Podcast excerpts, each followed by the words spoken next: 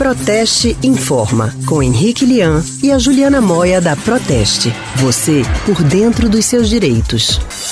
Hoje é o dia do Código de Defesa do Consumidor. O Dia Mundial dos Direitos do Consumidor foi comemorado pela primeira vez em 15 de março de 1983.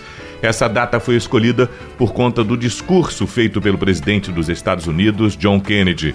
Ele salientou que todo consumidor tem direito, essencialmente, à segurança, à informação, à escolha e de ser ouvido. O Código de Defesa do Consumidor completa hoje 29 anos. A gente, por isso a gente vai aproveitar aqui a nossa colunista Juliana Moya, que é especialista em relações institucionais da Proteste, para tirar algumas dúvidas sobre esse assunto. Juliana, boa tarde para você. Boa tarde, Anne. Boa tarde, Raudinei. É um prazer estar com vocês de novo. Boa tarde, Juliana. O que representa esse código para os consumidores, Juliana? é uma grande conquista para os consumidores de fato. Né? Aqui no Brasil, o nosso código decorre de um mandamento da nossa Constituição Federal. Né? Ela própria determinou que houvesse um sistema de proteção para os consumidores. O código surgiu em decorrência disso e é realmente um corpo de regras muito importante para que o consumidor seja protegido nas suas relações com fornecedores. Quais são as principais garantias que você pudesse, você pode destacar para a gente, Juliana? Anne, são muitas. O nosso código consiste em, essencialmente, garantias de direitos dos consumidores. Né? Por outro lado, ele prevê também algumas obrigações dos fornecedores, mas todas essas normas com as quais nós nos deparamos no dia a dia, como o direito de troca de produtos, caso ele apresente algum defeito, as obrigações do fornecedor de reparação ou de boa-fé perante o consumidor, tudo isso está previsto no nosso código. É um código bastante extenso intenso, né, que tem muitas normas, e depois ele orienta outras leis também que foram sendo publicadas desde 1990 a respeito desse tema. Então ele está atualizado? Ele já prevê, por exemplo, garantias para as compras online? Então, quando ele foi publicado em 1990, ainda não existia né, essa modalidade de compras online. Então, tem ali dentro do nosso código um ou outro dispositivo que fala sobre as pessoas que fazem compras à distância, né, compras remotas, assim chamadas. Mas quando esses, esses artigos foram feitos, não foram pensando na, nas compras online propriamente ditas, mas nas compras porta a porta ou compras pelo telefone que existiam mais frequentemente naquela época, né?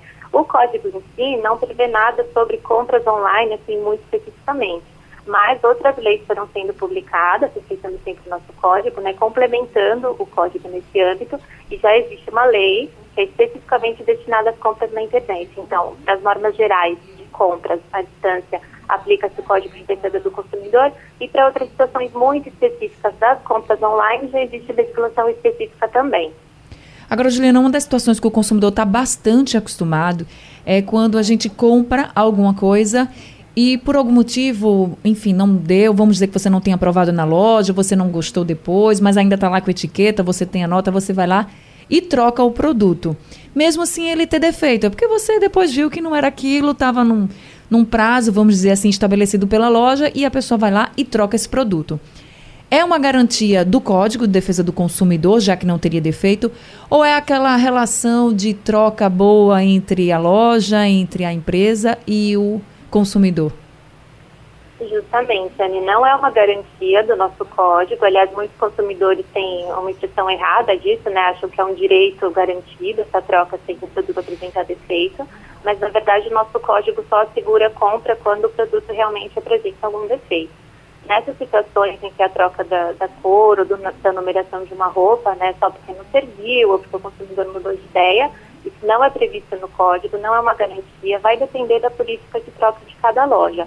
Felizmente, aqui no Brasil, pelo menos as grandes plataformas comerciais já notaram que isso é uma forma de atrair o consumidor, né? O consumidor gosta de ter essa opção de, de poder trocar depois, comprou correndo, experimentou, como você disse, né? Ou qualquer outra razão que aconteça, ele sabe que ele pode lá trocar. As lojas perceberam que isso atrai o consumidor, então na maioria das grandes superfícies comerciais aqui no Brasil, a gente conta com essa opção também.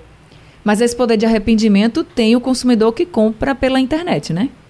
Exatamente. É, quando eu falei que o código prevê algumas regras para compras à distância, né? Essa é uma das regras previstas, direito de arrependimento em até sete dias. Então, o consumidor que compra online e se arrepende da compra, sobretudo nos casos em que depois ele constata que a informação que estava no site não foi suficiente, ou quando o produto chegou, ele não era exatamente como estava descrito, faltou ali alguma especificação no contrato. Nessas, nessas situações, ele tem o direito de devolver o produto sem nenhum custo para ele, no prazo de sete dias. Até os custos de frete, né, quando ele receber o produto e depois para mandar de volta, é a empresa quem tem que arcar com isso. Juliana, e de quem é a responsabilidade pelo dano causado ao consumidor? O comerciante ou o fabricante?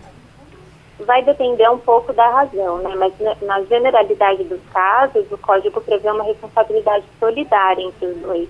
Então, o consumidor que compra um produto que depois apresente um defeito que cause algum dano efetivamente, né, o consumidor se machuque ou tenha algum dano patrimonial ou, ou outro tipo de dano né, em decorrência da utilização desse produto, ele pode acionar tanto o próprio comerciante, né, a loja na qual ele efetuou a compra, quanto o fabricante, porque o código estende essa proteção. Então, o consumidor não ficar mesmo desamparado, ele aumentou o número de pessoas que são responsabilizadas por esse tipo de dano, no caso, o próprio vendedor e também quem fabricou aquele produto.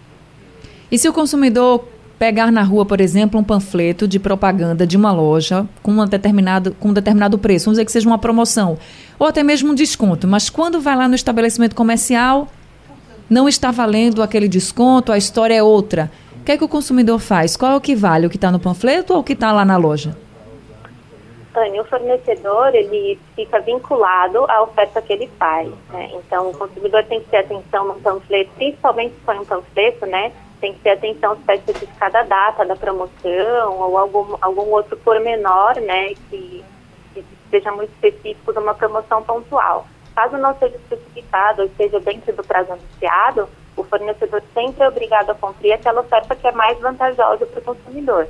Então, se anunciou um preço mais baixo no folheto e na loja não está aquele preço, a loja é obrigada a cumprir com o preço mais baixo do folheto. A mesma coisa com as formas de pagamento. No folheto diz que aceitam, por exemplo, o cartão de crédito de cheque, chegando na loja tem que aceitar especificamente aqueles meios de pagamento que foram anunciados.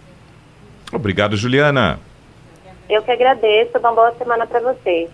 Boa semana para você também, Juliana Moya, especialista em relações institucionais da Protesta, conversando com a gente sobre o dia hoje, que é o dia do Código Defesa do Consumidor.